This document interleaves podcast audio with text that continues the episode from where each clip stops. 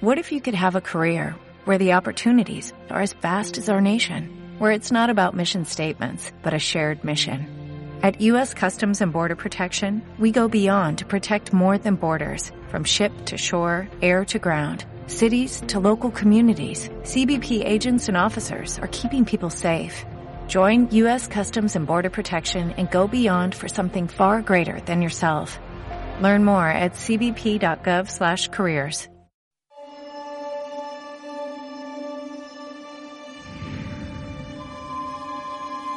En la antigua ciudad de York, los arqueólogos han hecho un descubrimiento sorprendente. En lo que una vez fue un cementerio romano, han desenterrado más de 30 esqueletos. Pero hay algo horrible en este descubrimiento. Todos esos esqueletos tienen la cabeza cortada. Desde el primer día, cuando apareció la primera tumba de un decapitado, pensé que nos había tocado la lotería. No solo era algo importante en el contexto de York, sino que iba a ser importante a nivel nacional e incluso internacional. Además de ser extraño en sí mismo, las cabezas estaban todas en lugares extraños. Entre las rodillas, en medio del cuerpo o a los pies de los esqueletos.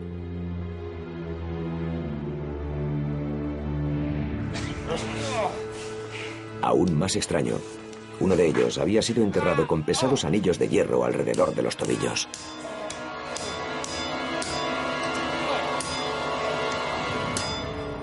El descubrimiento es único.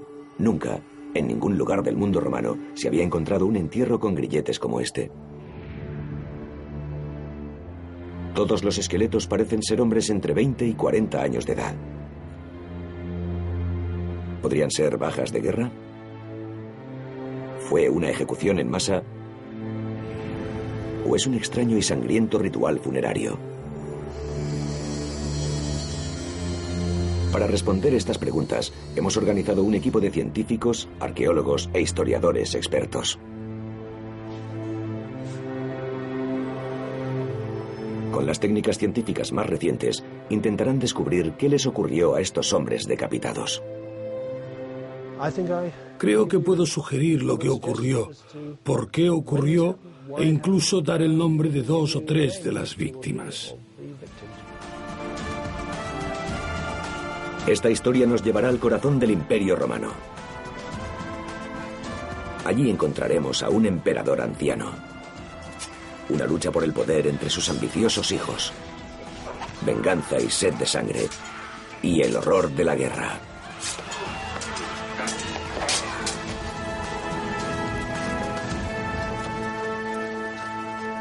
El misterio de los romanos decapitados.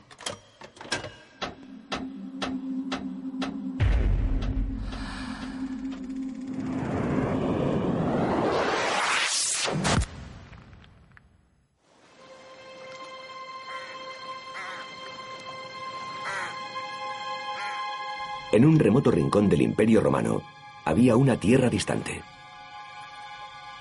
Sus montañas y sus bosques al norte daban cobijo a un pueblo que los romanos llamaban bárbaros. Una gente que nunca conseguirían civilizar. Para proteger sus posesiones del sur, los romanos construyeron el muro de Adriano. Era el límite de la civilización romana. Para proteger su modo de vida, los romanos fundaron una fortaleza de legionarios en un lugar llamado Eboracum.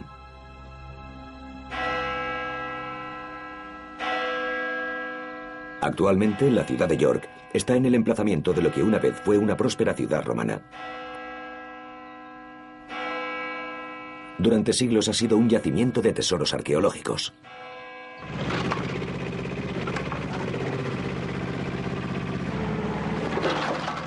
Muy cerca del centro de la ciudad se está realizando una nueva excavación.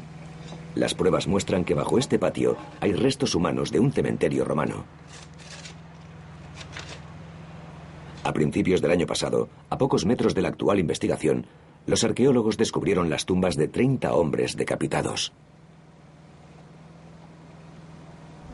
Fue un momento increíble.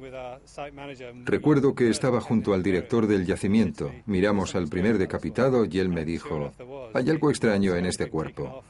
Y lo había, le habían quitado el cráneo y se lo habían puesto junto a los pies. Entonces empezamos a encontrar otras cosas bastante poco corrientes, como un esqueleto con grandes anillos de hierro o grilletes alrededor de los tobillos. En una tumba había dos esqueletos.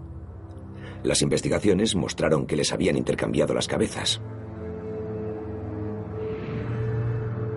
Este esqueleto se había colocado boca abajo en la tumba, prueba de una supersticiosa costumbre fúnebre. Hay toda clase de cosas extrañas en este cementerio que han salido a la luz no solo durante la excavación, sino también en la investigación posterior. Es el mayor descubrimiento de cuerpos decapitados de la antigua Roma. En el pueblo medieval de Guildhall, en York, los 30 hombres decapitados están expuestos para ser examinados. Los especialistas en huesos humanos, Katie Tucker y Charlotte Roberts, están investigando los restos. ¿Qué has encontrado en este? Bueno, este tiene un corte muy limpio en la tercera vértebra cervical. Un corte totalmente perfecto, ¿verdad? Es muy limpio, sí. Una marca de corte en la vértebra aquí y por aquí y encajan como un puzzle. Para trabajar en el examen, están usando la tecnología de microscopios más moderna. Las impresionantes imágenes en tres dimensiones nos dan una nueva visión de cómo fueron decapitados esos hombres. Aquí vemos una de las vértebras del cuello cortada desde atrás. La marca del corte baja por aquí.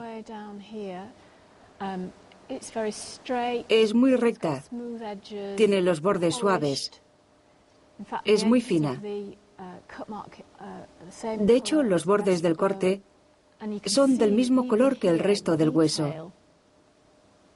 Y aquí se puede ver con detalle el arma que causó la herida. Sí. Las marcas del arma. El microscopio muestra gráficamente que este hombre murió a causa de un solo golpe. Fue un corte limpio con una espada o un hacha muy afilada que cortó la tercera vértebra del cuello.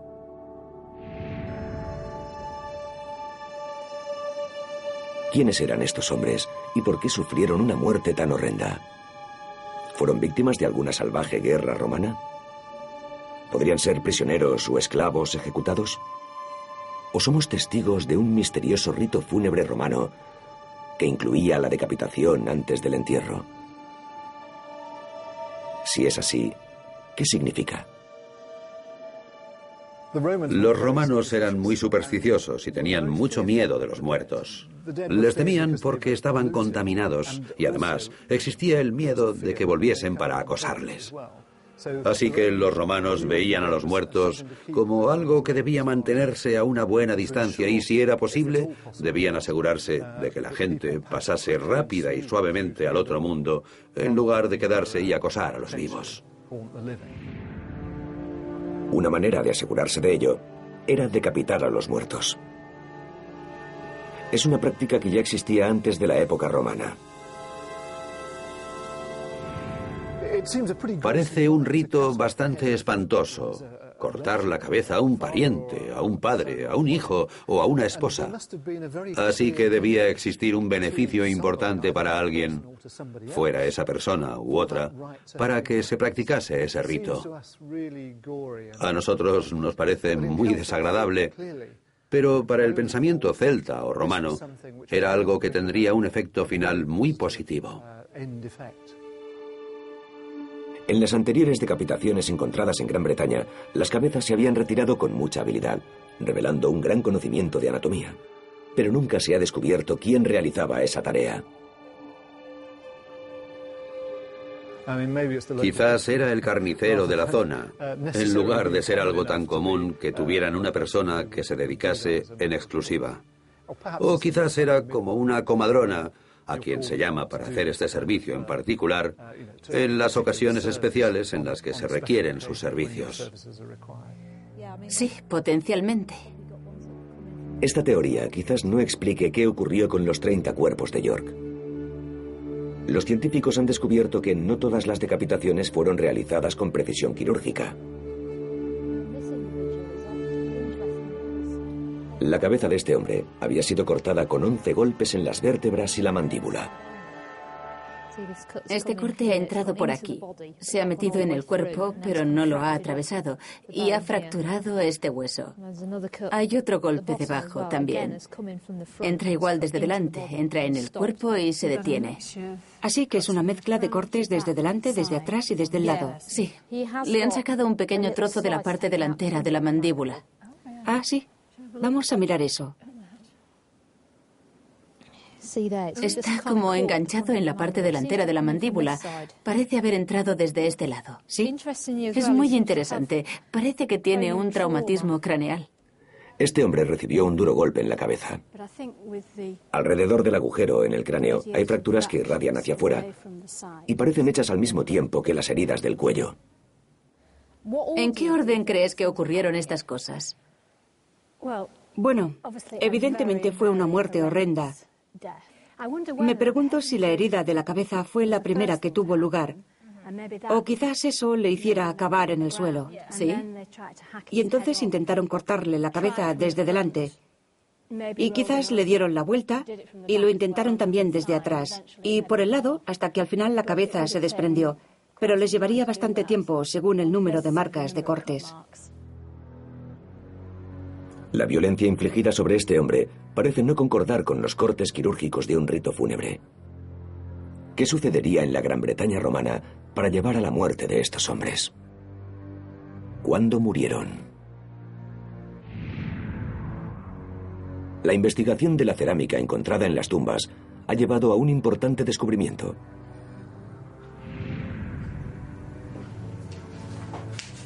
La cerámica procede de la época del emperador romano Septimius Severus, que llegó a Gran Bretaña a principios del siglo III.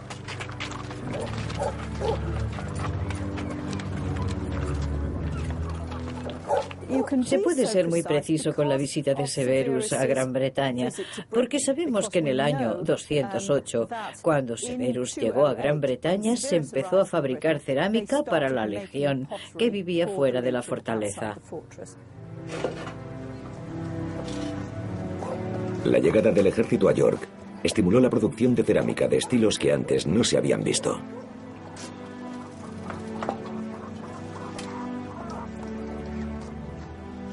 Estas tres vasijas eran pequeñas tazas para beber. Podemos fecharlas por las proporciones generales. Tenemos este pequeño soporte que empieza a ser afilado en lugar de ser redondeado, así que nos da una idea de la fecha que encaja cronológicamente con los otros materiales del yacimiento. En ninguna de las fosas había nada que no pudiera asignarse a la segunda o la tercera décadas del siglo III. Fechar los entierros en la época del emperador Severus es muy importante. Severus tendría un gran impacto sobre el mundo romano, y su mandato condujo a uno de los conflictos más sangrientos de la historia de la Gran Bretaña romana. Le veo como un hombre ambicioso, muy decidido, duro, tranquilo capaz de dedicarse a la guerra, a las leyes, a la construcción y a la paz. Flexible y duro, mató a un montón de gente. Cuando Severus intentó acceder al poder, el imperio estaba fragmentado y debilitado por una guerra civil. Apoyado por un poderoso ejército, se deshizo de toda oposición y de pronto se encontró a las puertas de Roma. Un motivo evidente por el que venció fue que se movía como el viento. En cuanto supo que Roma estaba disponible, fue hacia allí, mientras sus rivales perdían el tiempo. Roma era una ciudad fantástica. Si tenías en Roma, podías moverte a partir de ella. Y una vez que entró en Roma y estableció su poder, tenía todas las piezas en su sitio. Tras años de conflictos, Severus llevó estabilidad y confianza al imperio. Este gran arco en el corazón de Roma se construyó para celebrar sus victorias en el este. Este arco es la prueba de que Septimius se colocó entre una serie de grandes emperadores. Llevaba una década en el poder y había conseguido el sueño de todos los emperadores romanos, o al menos eso decía él, conquistar Partia. Después de Partia, lo único que quedaba era Gran Bretaña. En el año 208 después de Cristo, Severus viajó hasta el muro de Adriano, la frontera más remota del imperio. Allí detuvo a sus legiones por el peligro de las tribus bárbaras del norte de Gran Bretaña.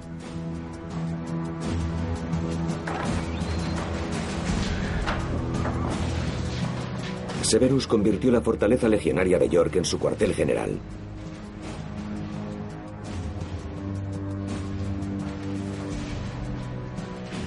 Allá donde iba el emperador, también iba su gobierno. Durante tres años, York fue el centro del imperio romano. Pero con 62 años, Severus, uno de los emperadores más ambiciosos de Roma, se había vuelto enfermizo. Se cree que sufría de gota o artritis aguda. Sus piernas y sus pies necesitaban atenciones y masajes diarios de sus médicos. Siempre a su lado estaba su mujer, Julia Domna, de una rica familia siria. También estaba el tutor de la familia, Euodus, que era más que un maestro. Era una pieza clave de la política imperial. Allá donde fuera el emperador, llevaba consigo a su fiel oficial Castor, su ayuda de cámara, el hombre que controlaba la entrada a los aposentos privados del emperador. Pero en esa campaña también había llevado a sus dos hijos, Caracalla y Geta. El hijo mayor, igual que su padre, era despiadado y estaba impaciente por conseguir el poder. A los 20 años, con la ayuda de su tutor Reuodus, había matado a su suegro. Después volvió su malicia contra su hermano menor, Geta, su rival al trono imperial.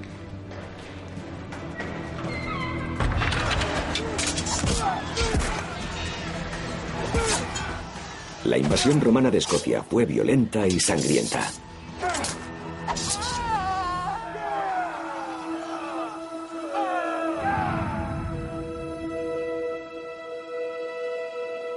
¿Podrían pertenecer estos esqueletos a hombres asesinados durante la guerra de Severus en Escocia? Si así fuera, ¿son soldados romanos o podrían ser prisioneros de guerra caledonios? Tiene una dentadura bastante buena y un mentón muy pronunciado. La respuesta está en los dientes de los muertos. La científica Janet Montgomery llevará a cabo una serie de pruebas en seis de las tumbas. Aquí hay bastante esmalte. Con suerte, esto desvelará su lugar de procedencia. En su laboratorio, Janet y sus compañeros preparan los dientes para el análisis. Van a medir los niveles de plomo, estroncio y oxígeno atrapados en el esmalte de los dientes de esta persona. Esos elementos se meten allí cuando se forma el esmalte durante la infancia y se quedan allí. El esmalte no cambia. Es un tejido muy robusto. No muda. Cuando ya está colocado, se queda allí para siempre. Así que es como un pequeño archivo, una pequeña foto de la infancia que la gente lleva consigo vaya donde vaya. El esmalte de los dientes se disuelve.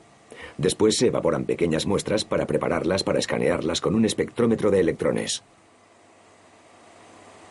Los datos resultantes están llenos de información sobre el clima, lo cálido o frío que era.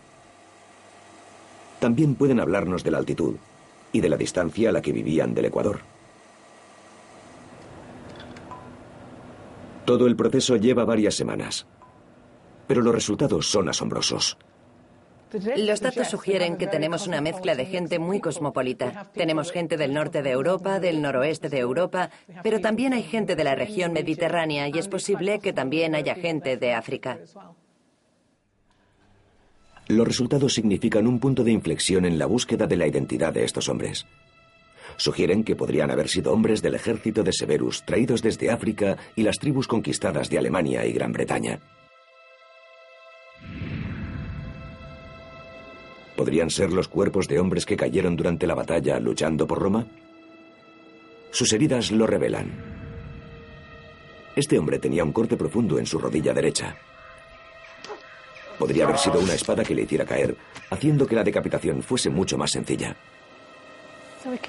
Así que vemos la marca del corte en el fémur el hueso del muslo, alrededor de la articulación de la rodilla hasta aquí arriba. Quizás esté un poco aplastado. Es mucho más fácil ver esos detalles en la imagen que en el hueso.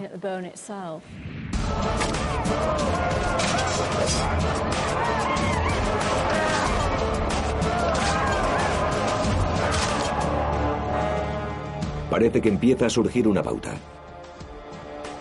Algunos de los hombres sufrían golpes y caían al suelo antes de ser decapitados. Katie cree que a este hombre le apuñalaron en la ingle. Es un corte limpio, justo por aquí.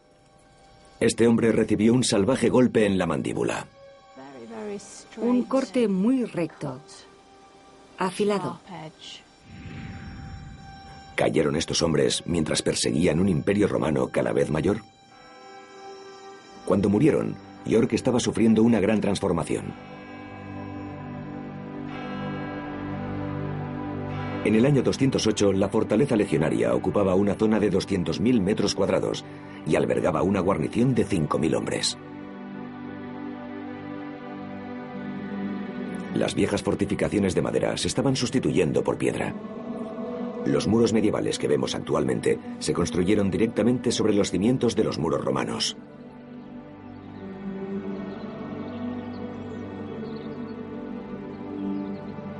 La Catedral de York del siglo XIV está sobre lo que una vez fue el corazón de la fortaleza romana.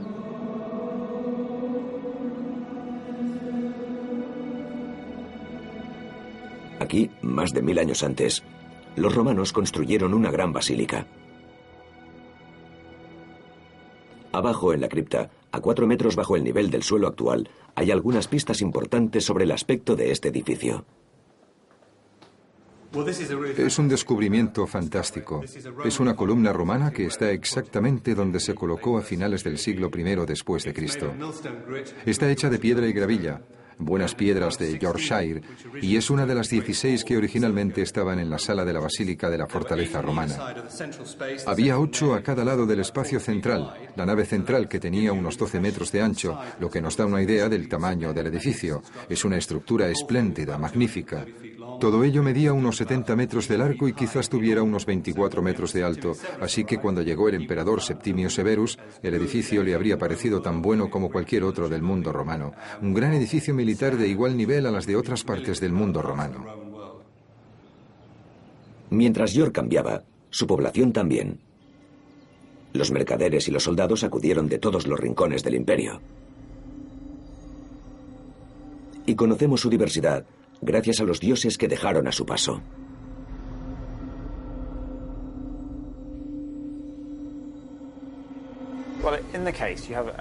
Aquí tenemos un gran surtido de figuras y rastros de las diferentes religiones y los cultos que practicaban y adoraban los habitantes de York en la época romana. Varían mucho.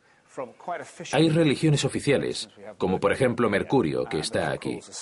La gallina se asocia a Mercurio, un dios oficial, uno de los más venerados por todo el imperio romano. Pasemos de Mercurio y sus gallinas a quizás el más exótico que existe en York, el toro apis. Así que tenemos dioses latinos oficiales y dioses greco-egipcios que Severus debía conocer, ya que había crecido en el norte de África. Así que la gente que vivía en York en la época romana no era exactamente lo que consideraríamos romanos. Había muy pocos que vinieran de Roma, venían de todo el imperio.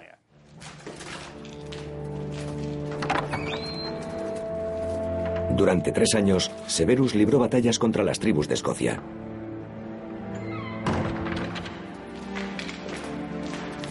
Su campaña fue una gran operación logística. Se construyeron fuertes y bases de abastecimiento para dar de comer a los millares de tropas involucradas. Los motivos de Severus para invadir Escocia eran complejos. ¿Por qué iba un emperador anciano que sufría gota a soportar las privaciones de la guerra? No puedes dejar de ganar, porque en eso se basa tu credibilidad. Venciendo a algunos escoceses, demuestras que todavía puedes vencer a cualquiera de tus rivales o a cualquiera de las demás amenazas al imperio. Una victoria de Severus le ayudaría a asegurar la sucesión de sus hijos al trono imperial, y por eso les nombró emperadores conjuntos.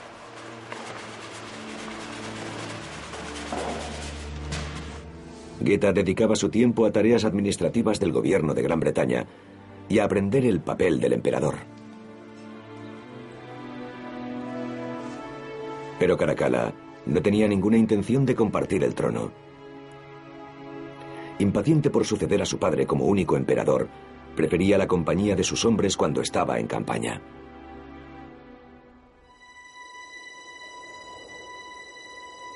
Los romanos tuvieron problemas importantes en Escocia. El terreno era duro e implacable. Eran extraños en una montaña llena de lagos y ciénagas. Una tierra llena de peligrosos ríos rápidos y bosques impenetrables. Según los historiadores romanos, los nativos vivían en llanuras pantanosas desiertas, sin muros, sin ciudades, sin agricultura. Vivían de sus rebaños y de la caza.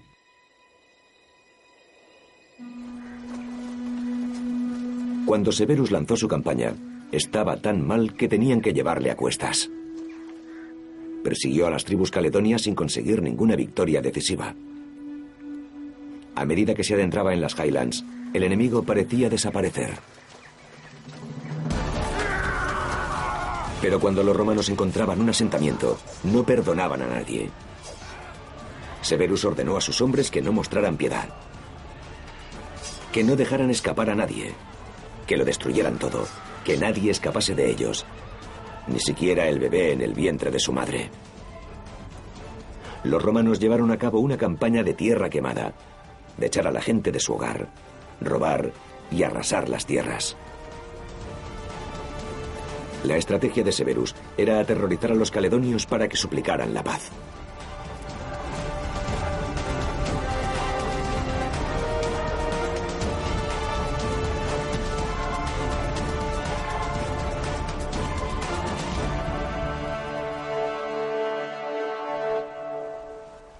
Pero los romanos no se salieron totalmente con la suya. El gran problema era conseguir que el enemigo entrara en la batalla. Los caledonios tenían demasiado sentido común para arriesgarse a librar una batalla contra un montón de legionarios armados.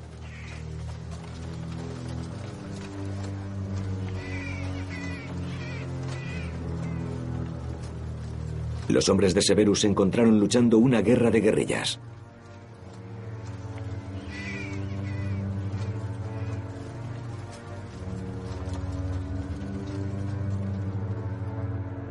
Los propios compañeros remataban a los soldados heridos en lugar de dejarles caer en manos de los bárbaros.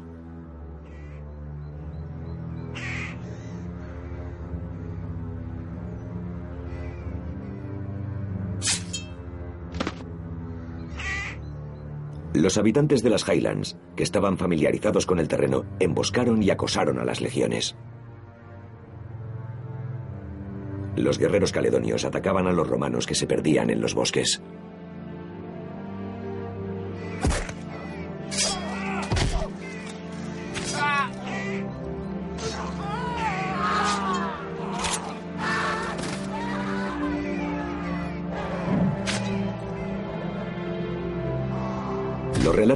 Sugieren que Severus perdió la impresionante cantidad de 50.000 hombres durante los tres años de campaña en Escocia.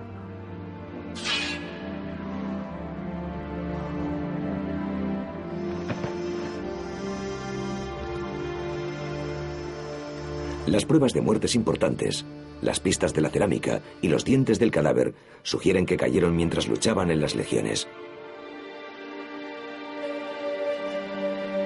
Pero hay una tumba que continúa sin encajar. Este hombre había sido enterrado con pesados grilletes de hierro alrededor de los tobillos. El resultado del análisis de su dentadura revela que el individuo procedía del Mediterráneo y no era un esclavo británico como se podría imaginar. ¿Por qué de todos los cadáveres fue él el que sufrió este humillante castigo? Probablemente lo más interesante esté en la parte baja de las piernas, especialmente a este lado. Primero hay una zona muy localizada, una especie de expansión del hueso que probablemente sea una úlcera en la pierna o algo así. Sí, es muy localizada, ¿verdad? Sí. Y he visto que aquí hay una fractura. Sí, hay una fractura en la fíbula. Parece muy antigua. Lleva allí mucho tiempo. Y creo que mucha gente preguntaría si la fractura está asociada a los grilletes que llevaba puestos.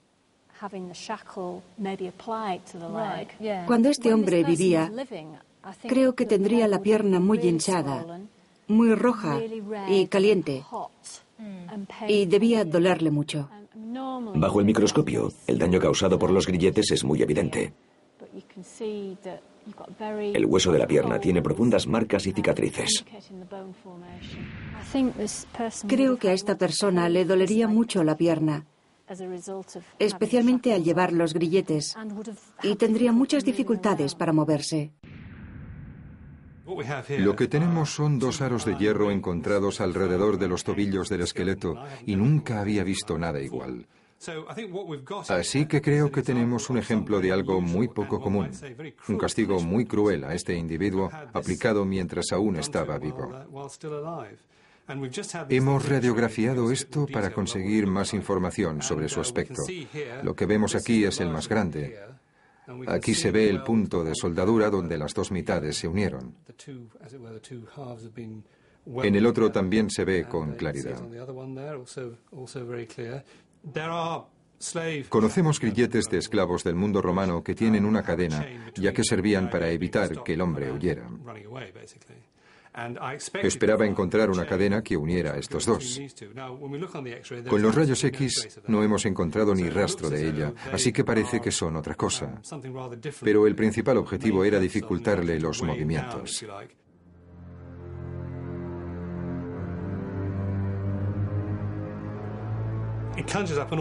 Evoca una imagen horrible del hombre al que sujetaban mientras el herrero se acercaba. Creo que tendría heridas abiertas de cuando le colocaron los grilletes. Al cerrarse causaron más inflamación, así que cuando acabaron con él, el pobre hombre debía sufrir mucho dolor.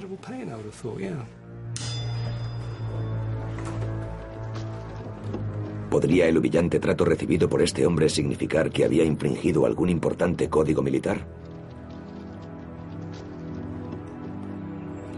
La disciplina era muy severa en el ejército romano y los cargos de cobardía solían acabar con la muerte. Creo que estas personas podrían haber sido víctimas de la guerra. Eran jóvenes, eran hombres y tenían la edad adecuada para ser guerreros. Y eso me sugiere que había algún ritual particular o un acto de deshonor. Había una tradición en el ejército romano que decía que si eras un cobarde o si toda una unidad mostraba cobardía, uno de cada diez hombres era asesinado ante sus compañeros como elemento disuasorio. Un gran castigo. Puede que fuera eso. Quizás trataron sus cadáveres de un modo humillante como acto de deshonor y humillación. En la nueva excavación de York empiezan a aparecer más restos humanos. Pero la peculiaridad de estas tumbas sigue sorprendiendo y desconcertando a los arqueólogos.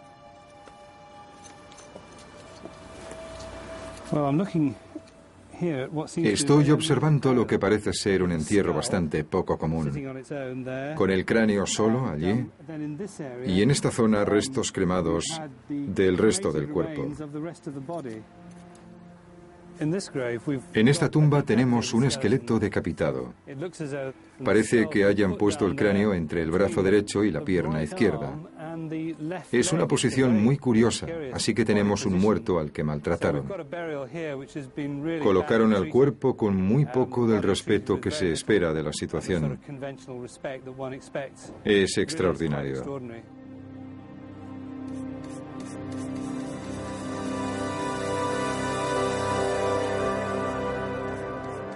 El poco respeto mostrado con estos nuevos esqueletos sugiere que no es un rito fúnebre. Estos hombres no fueron decapitados por sus seres queridos para ayudarles a llegar más rápido al más allá. Pero lo que se ha averiguado es que todos los esqueletos estaban enterrados en una ubicación muy importante de este enorme cementerio romano, en una zona llamada El Monte. Lo interesante de la zona del monte es que hay muchas tumbas de personas de posición alta. Está en un punto elevado que tiene vistas a la principal calzada romana del sudoeste, que se dirige a York y que después continúa hacia el pueblo. Así que creemos que era un lugar privilegiado y por eso estas tumbas de cuerpos decapitados son tan difíciles de entender. Si esta parte del cementerio era para los romanos ricos de York, los hombres enterrados aquí no eran esclavos ni prisioneros. ¿Quiénes eran? ¿Y qué ocurrió?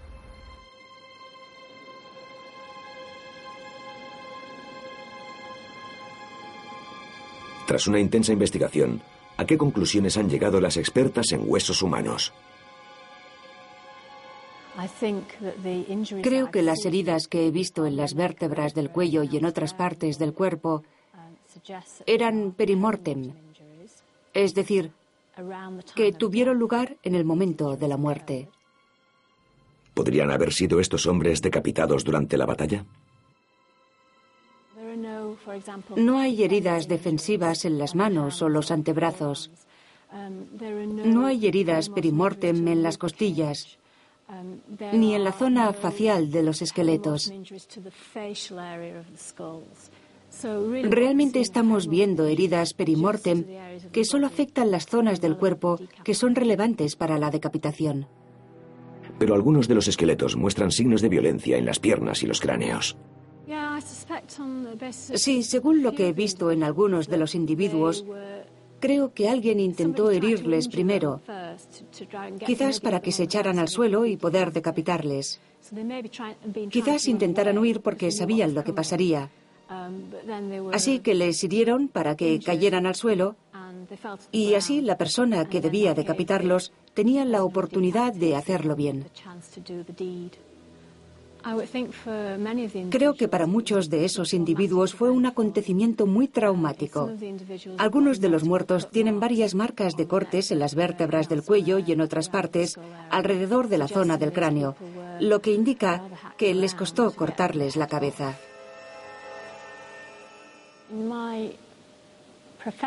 En mi opinión profesional, esta gente fue ejecutada por decapitación.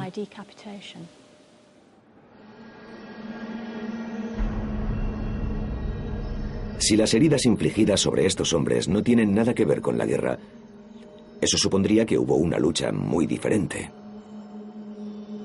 La lucha por el poder.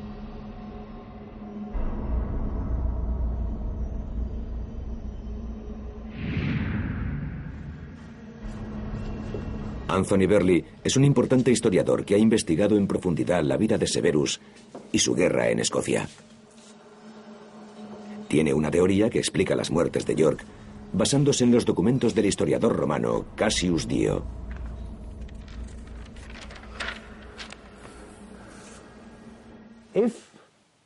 Sí, Patrick Ottaway y su equipo dicen que estos esqueletos son de principios del siglo III y que más de dos docenas de ellos fueron ejecutados, decapitados. Creo que puedo sugerir lo que ocurrió, por qué ocurrió e incluso dar el nombre de dos o tres de las víctimas. La teoría de Anthony empieza con el relato de Cassius Dio del final de la guerra de Severus en Escocia.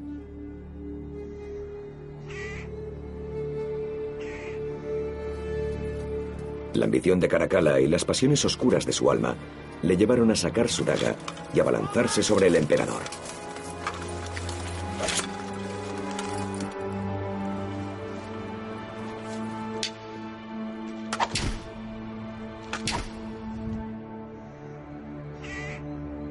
Severus sabía que estaba cerca de la muerte, así que le perdonó la vida a su hijo.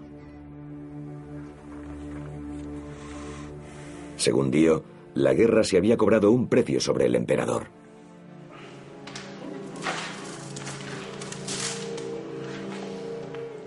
Severus sufría mucho y apenas podía caminar. Necesitaba tratamientos médicos constantes.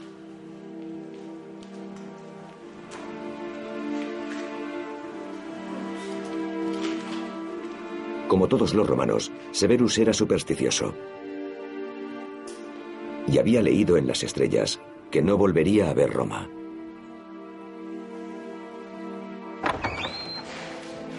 Saber que su padre estaba cerca de la muerte solo aumentó la frustración de Caracalla. Intentó entrar en los aposentos del emperador en varias ocasiones. Quería que los doctores acelerasen la muerte de su padre, pero se negaron.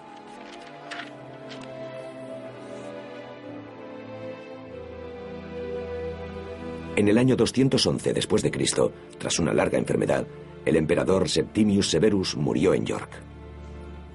Sus dos hijos, Caracalla y Geta, se convirtieron en emperadores conjuntos del Imperio Romano. El cuerpo de Severus fue incinerado en una enorme pira como nunca se había visto en Gran Bretaña.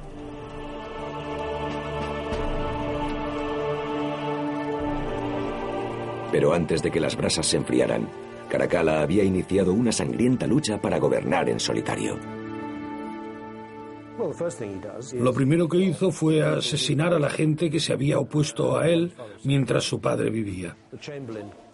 El ayuda de cámara y el secretario de la memoria imperial, Castor, que habían evitado que se acercara a Severus.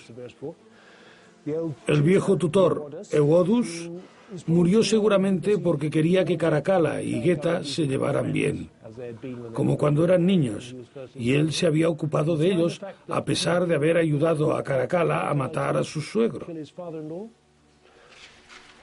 Y los médicos que se habían negado a la petición o la orden de Caracalla de acelerar la muerte de su padre, en cuanto éste murió, tuvieron las horas contadas.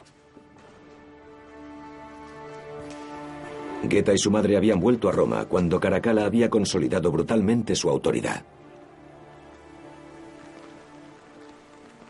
Creo que había muchos emperadores despiadados que intentaban dejar huella aniquilando toda oposición. Una de las cosas más frecuentes en la subida al poder del Imperio romano es algo llamado damnatio, que era un modo de deshacerse de la gente que le rodeaba de un modo público, ritual y ceremonioso, para tener el poder supremo y general. Puede que se deshicieran de su familia o la gente que se oponía a ellos y desafiaba su autoridad, pero quería decir que empezaban de cero, con sus propios seguidores escogidos y sin ninguna oposición, para que no hubiera insurgencia u oposición después de subir al trono.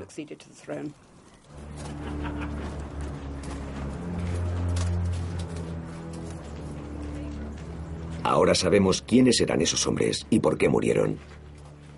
Pero ¿qué ocurrió el día de su ejecución? Debió ser un espectáculo público para advertir al resto del séquito real de lo que podía ocurrir si no se hacía lo que Caracalla decía. La situación debió ser extremadamente teatral. Debió ser como una especie de interpretación en la que toda la comunidad estaba presente para ver el acontecimiento.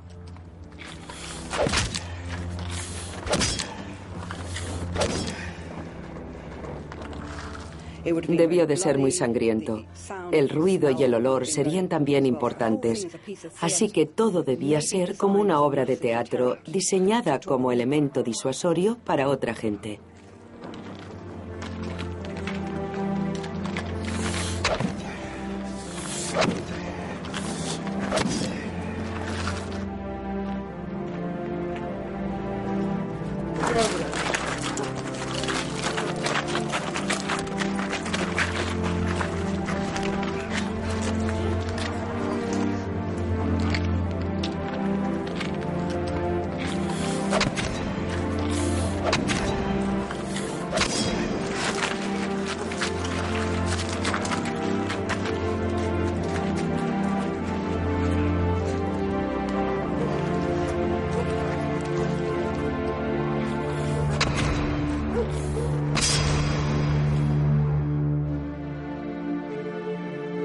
Se sabe que más de 30 hombres murieron en la damnatio supervisada personalmente por Caracalla. La extraña posición de las cabezas podía ser un deshonor después de la muerte. Y sus huesos son el testimonio de la sed de sangre de Caracalla.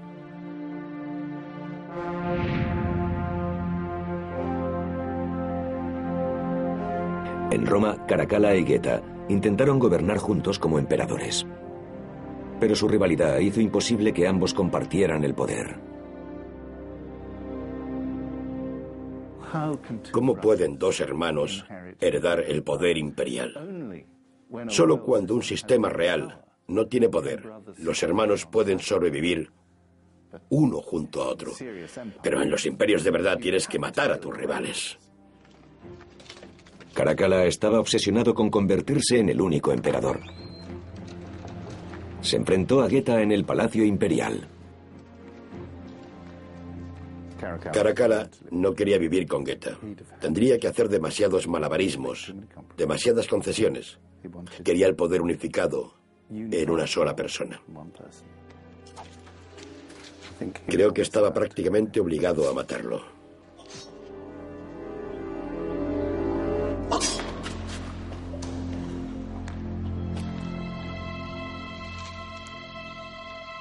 Geta murió en los brazos de su madre. Si ésta hubiese mostrado alguna duda en su lealtad al nuevo emperador, también habría muerto. Caracalla consolidó su poder, pero a costa de 20.000 asesinatos. En un intento por borrar cualquier indicio de que Geta había existido, Caracalla retiró el nombre de su hermano de todos los monumentos del imperio. Desde el gran arco de Severus, en el foro, hasta este pequeño arco en una callejuela de Roma. Eso se llamaba Damnatio Memoriae, la maldición de la memoria. Este bonito arco es una especie de versión en miniatura del grande del foro. Y dentro hay unos retratos preciosos de la familia. Está Septimius con su barba junto a un altar de sacrificio. Junto a él está su mujer, Julia Domna. Y al otro lado hay otra figura joven y apuesta en un altar de sacrificio. Y junto a él no hay nada. No hay ningún premio para quien adivine quién falta. Si leemos la inscripción, vemos que el nombre de Caracalla se ha vuelto incluso más largo y hay un montón de cosas sobre un tal fortísimo, felicísimo. Es el más valiente y el más afortunado de los príncipes. Y eso está escrito sobre el nombre de su hermano pequeño, Geta. Borrarle así y borrarle también de las imágenes es el ejemplo perfecto de lo que significa damnatio memoriae. La memoria se borra. El reino de Caracalla como emperador duró cinco años. Pero se quedó sin suerte en una pausa durante una campaña. Le mató uno de sus comandantes, que encontró su nombre en una lista de ejecuciones confeccionada por Caracalla.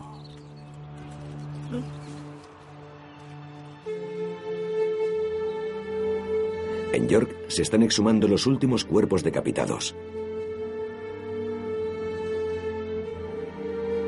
Testigos silenciosos de la barbarie de una época pasada. La muerte de sus propios asesinos encendió otra larga y sangrienta lucha de poder. Otro capítulo más de la historia del mayor imperio de la antigüedad. La gloria de Roma.